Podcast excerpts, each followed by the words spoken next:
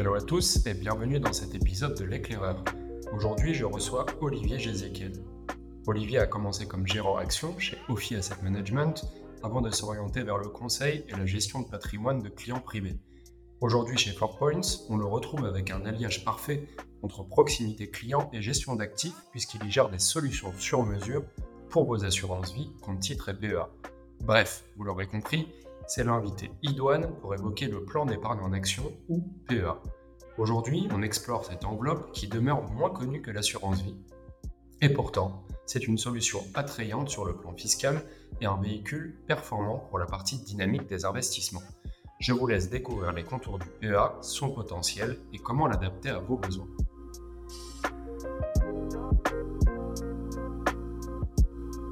Bonjour Olivier, je suis ravi de t'avoir sur le podcast. Comment vas-tu? Bonjour Amine, bah très bien, merci de me recevoir. Écoute, avec grand plaisir. Bon, tu sais qu'on a deux traditions sur le podcast, avec euh, une question bonus en fin d'entretien sur ton portefeuille, et puis surtout euh, découvrir qui se cache derrière l'expert. Euh, pourrais-tu partager avec nous un fait marquant de ta carrière? Alors un fait marquant, je pense que le fait le plus marquant pour moi, c'est quand j'ai commencé à être gérant de portefeuille sur les actions. Je suis rentré au printemps 2007 et c'était quelques semaines avant le début d'une des plus grosses crises euh, financières de l'histoire. Donc on dit toujours que la première expérience façonne un peu notre manière de gérer. Ben, moi, ça m'a appris à, bien gérer ces phases de stress et de panique et essayer de trouver les opportunités euh, dans, ces marchés-là. Et euh, voilà, pour moi, ça reste une bonne expérience malgré tout. excellent, excellent. Bah écoute, on est tous les deux des bébés Lehman, puisque je suis arrivé dans notre profession à peu près au même moment que toi, post, euh, post-crise 2008. Euh, Comme tu le constates, ça n'a pas été la même chose, puisque moi j'ai fini dans la vente alors que tu es resté gérant. Donc je pense que ça montre que certaines personnes ont les bons biais psychologiques pour gérer et d'autres pour, pour vendre. écoute, je te propose de rentrer dans le vif du sujet parle du PEA aujourd'hui, le plan d'épargne en action, tous les deux. Donc, euh, c'est une enveloppe d'épargne qui est moins célèbre que l'assurance vie. Et pourtant, il y a plus de 6 millions de PEA ouverts en France. Ça fait quand même 20% de la population euh, active. Et c'est vrai que quand on bavarde avec nos confrères de la profession, euh, je me rends compte, en tout cas à mon niveau, que quasiment tout le monde a un PEA. Donc, ma première question, c'est peux-tu nous rappeler ce qu'est le PEA et quelle est son utilité? Bah, le PEA, en fait, c'est un outil qui a été créé euh, en 92 pour inciter les épargnants français en fait, à investir plus euh, en actions. Parce que c'est vrai que ce n'est pas dans notre culture d'investir sur les marchés actions comme, comme les Américains, par exemple, le font. Et donc, c'était une sorte d'enveloppe de, pour nous inciter à investir sur les actions, et notamment les actions européennes. Euh, et donc pour ça, ils nous ont fait des, des petits cadeaux. Et la première chose, c'est qu'en fait, on n'est pas taxé sur les, sur les, plus-values en cours de vie. Donc ça, c'est un énorme avantage pour un plan épargne-action parce que quand on va générer une plus-value, par exemple, je vais acheter, du, je vais acheter 10 euh, 000 euros d'LVMH, je vais faire 100% de gain au bout d'un certain temps, je vais vouloir les vendre pour acheter du air liquide. Bah, si j'étais taxé sur ma plus-value, je ne réinvestirais pas les, 20 000 euros que je vais avoir du fait de ma vente, je réinvestirais peut-être que 15 000 ou 16 000 euros. Alors que sur le PEA, les 20 000 euros, je les réinvestis en entier sur air liquide. Donc sur le long terme, à force de faire des mouvements comme ça, je vais avoir un effet cumulatif beaucoup plus important. Ça, c'est un énorme avantage sur le long terme. Et l'autre, euh, l'autre cadeau que, qui été fait pour inciter à investir sur cette enveloppe, c'est qu'à la sortie, donc si je conserve mes titres et que je ne sors pas avant 5 ans, bah, je serai taxé que sur les prélèvements sociaux. Ça aussi, euh, vu que c'est une enveloppe qui est censée faire beaucoup de plus-value sur le long terme, c'est un énorme avantage. Donc, euh, et, comme tu le disais, il y en a beaucoup de gens ont ouvert un PEA. Mais finalement, quand je regarde autour de moi ou même des, clients, ils l'ont ouvert et puis ils n'ont pas fait grand-chose. Ils l'ont pas alimenté, ils l'utilisent pas vraiment et, pour moi, c'est vraiment dommage. justement, ça, m'intéresse beaucoup parce que tu parlais de ce cadre fiscal euh, souple et attrayant pour, euh, pour l'enveloppe. Dans ton équipe, vous avez une vision intéressante sur les PEA euh, puisque vous gérez notamment une activité de gestion sous mandat. on parlait tout à l'heure des versements, c'est-à-dire le nominal qu'on peut mettre dans une enveloppe PEA. Qui est limité à 150 000 euros. Euh, quelle est la taille des PEA que tu vois? Tu, indiquais effectivement que certains PEA ont, été ouverts pour prendre date, mais n'ont pas euh, fait l'objet de versement. Est-ce qu'il y a des très gros PEA que, que vous gérez? Quelle est la taille moyenne des PEA que tu vois? Bah, Les PEA, ils peuvent être tout petits. Hein. dans mon entourage, j'ai des PEA à 500 euros. alors nous, on se limite à, 75 000, 100 000 euros minimum pour gérer, sinon ça n'a pas vraiment d'intérêt. Mais on a des clients qui ont des PEA à plusieurs millions d'euros. Euh, donc, suivant, euh, la suivant la taille du PEA par rapport au patrimoine global du client, on ne va pas le gérer pareil. C'est-à-dire si on a un client qui a, un PEA de 100, 100 000 euros et qu'il a un patrimoine de, 20 millions d'euros, on va dire bon, on va gérer le PEA avec des actions européennes de manière classique, avec des fonds euh, ou des comptes titres, enfin des, titres en direct. Donc là, ça va être assez classique. Par contre, si le PEA fait plusieurs millions d'euros et que c'est une grosse partie du patrimoine du client, ça va être compliqué d'investir que sur des actions européennes.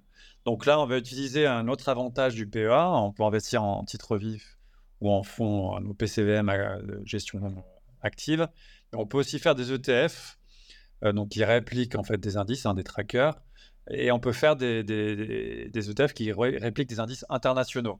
Donc, pour avoir une diversification beaucoup plus forte, pour pouvoir être investi à la fois sur les États-Unis, sur l'Asie, sur l'Amérique latine et bien sûr aussi sur l'Europe.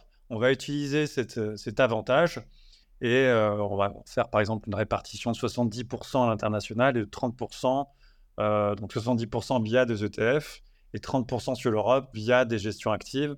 Où là, pour le coup, ce qui n'est pas vrai sur les États-Unis où c'est très dur de faire la, battre les indices, en Europe, on constate que sur le long terme, les gérants actifs, quand ils sont bons, hein, euh, génère beaucoup de performances, qui a beaucoup d'inefficience dans le marché européen. Très intéressant, en fait, tu m'indiques que évidemment la location dépend du placement du PEA dans le patrimoine du client, qu'ensuite vous avez une méthodologie pour construire le portefeuille qui est individualisé, mais que globalement, par bloc et par zone, parfois vous utilisez des, des supports passifs et dans d'autres, ça se justifie de faire du titre vif ou d'aller sur un fonds d'un gérant spécialisé euh, pour extraire de la surperformance. Effectivement, dans l'équipe, vous gérez pas que des PEA, mais aussi des comptes titres, de l'assurance vie, des contrats de capitalisation.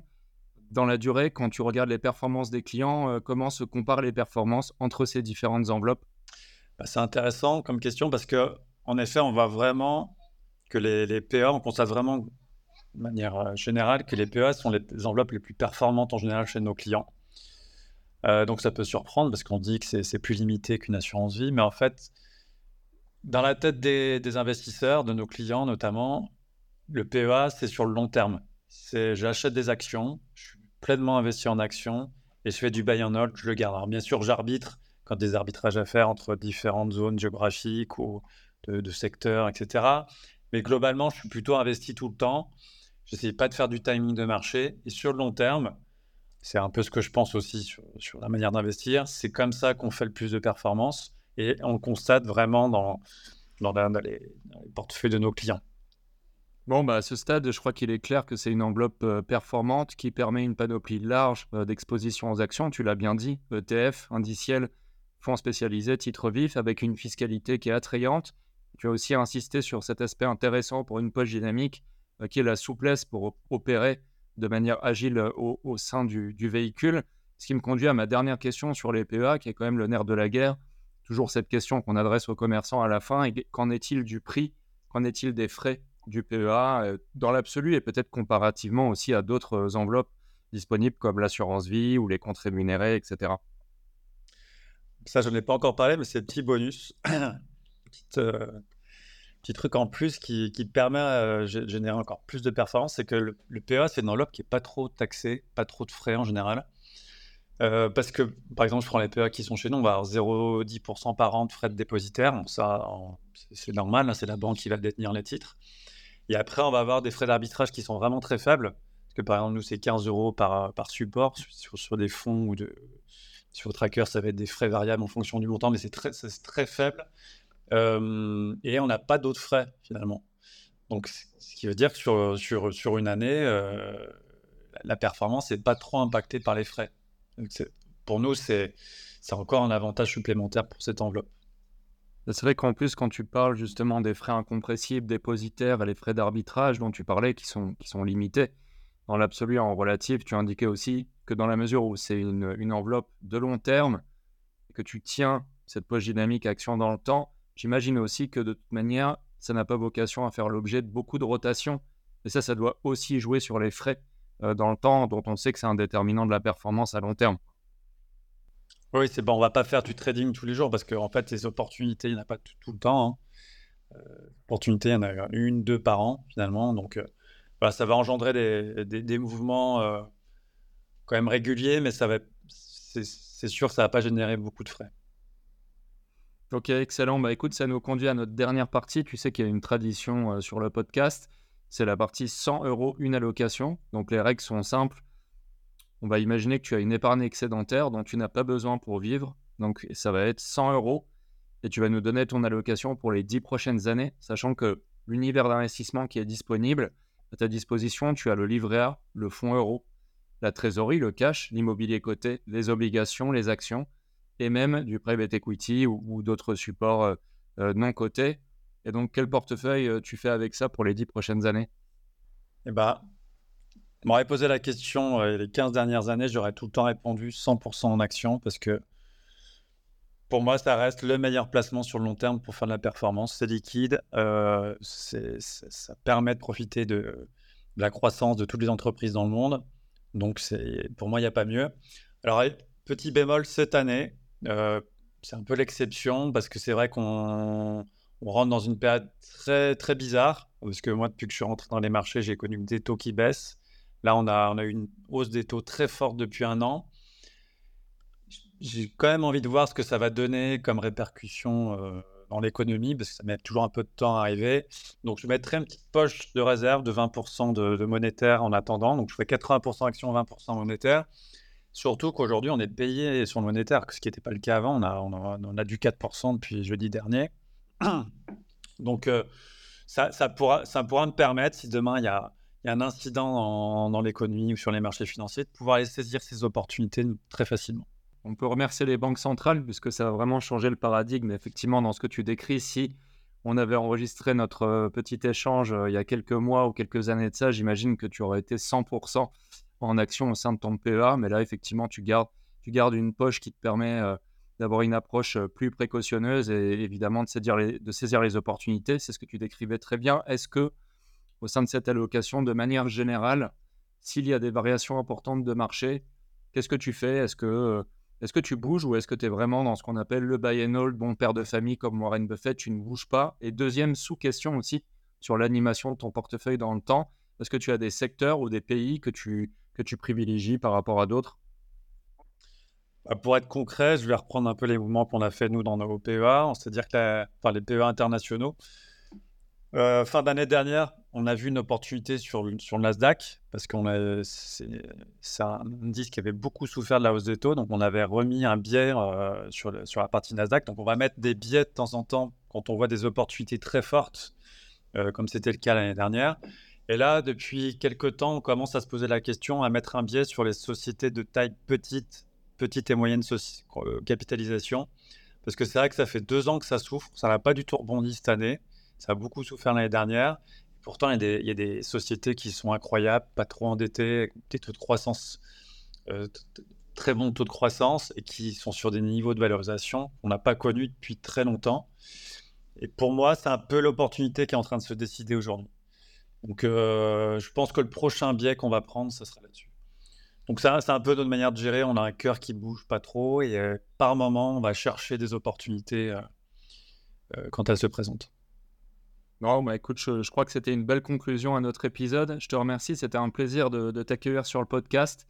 Et puis, euh, bah écoute, je te dis euh, à très vite. Je t'en prie, Amine, c'est un plaisir pour moi aussi. À bientôt. À bientôt, merci Olivier.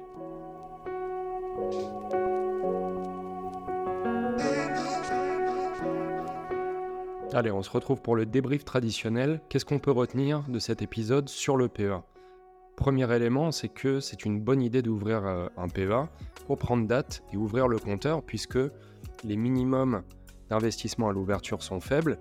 Et je rappelle qu'après un délai de 5 ans, les plus-values sont exonérées d'impôts sur le revenu et soumis uniquement aux 17,2% de prélèvements sociaux. Attention, avant ces 5 ans, c'est le prélèvement forfaitaire qui s'applique qui est de 30%. Vous comprenez donc mieux pourquoi il faut ouvrir dès aujourd'hui. Je retiens aussi que le PEA combine deux avantages, un cadre fiscal incitatif et une tarification qui est souvent attrayante comparativement à d'autres enveloppes.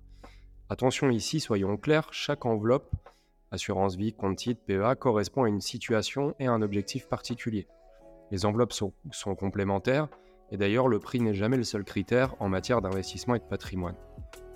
Ce qui a aussi retenu mon attention, c'est qu'Olivier nous a indiqué que parmi les enveloppes de détention de leurs clients, il s'agit de celles qui enregistrent les meilleures performances nettes de frais dans la durée. Trois autres points également, c'est la palette d'instruments pour investir en actions qui est large, titre vif, vous pouvez même y loger les actions de votre propre société si vous êtes chef d'entreprise, des fonds de gestion actifs et des fonds de gestion passifs ETF. Un autre avantage qu'Olivier a mis en exergue et qui n'est pas forcément bien connu, c'est que vous pouvez diversifier les zones géographiques en dehors de l'Europe, notamment aux États-Unis et l'Asie. Je retiens enfin, et c'est bon à savoir, que pour un investisseur qui n'a pas le savoir-faire ou le temps, eh des professionnels peuvent faire une gestion active et sur mesure de votre PEA. Cet épisode de l'éclaireur touche à sa fin. On se donne rendez-vous très bientôt pour de prochains épisodes. N'hésitez pas à nous adresser vos commentaires et vos questions à l'adresse email hello at éclaireur-podcast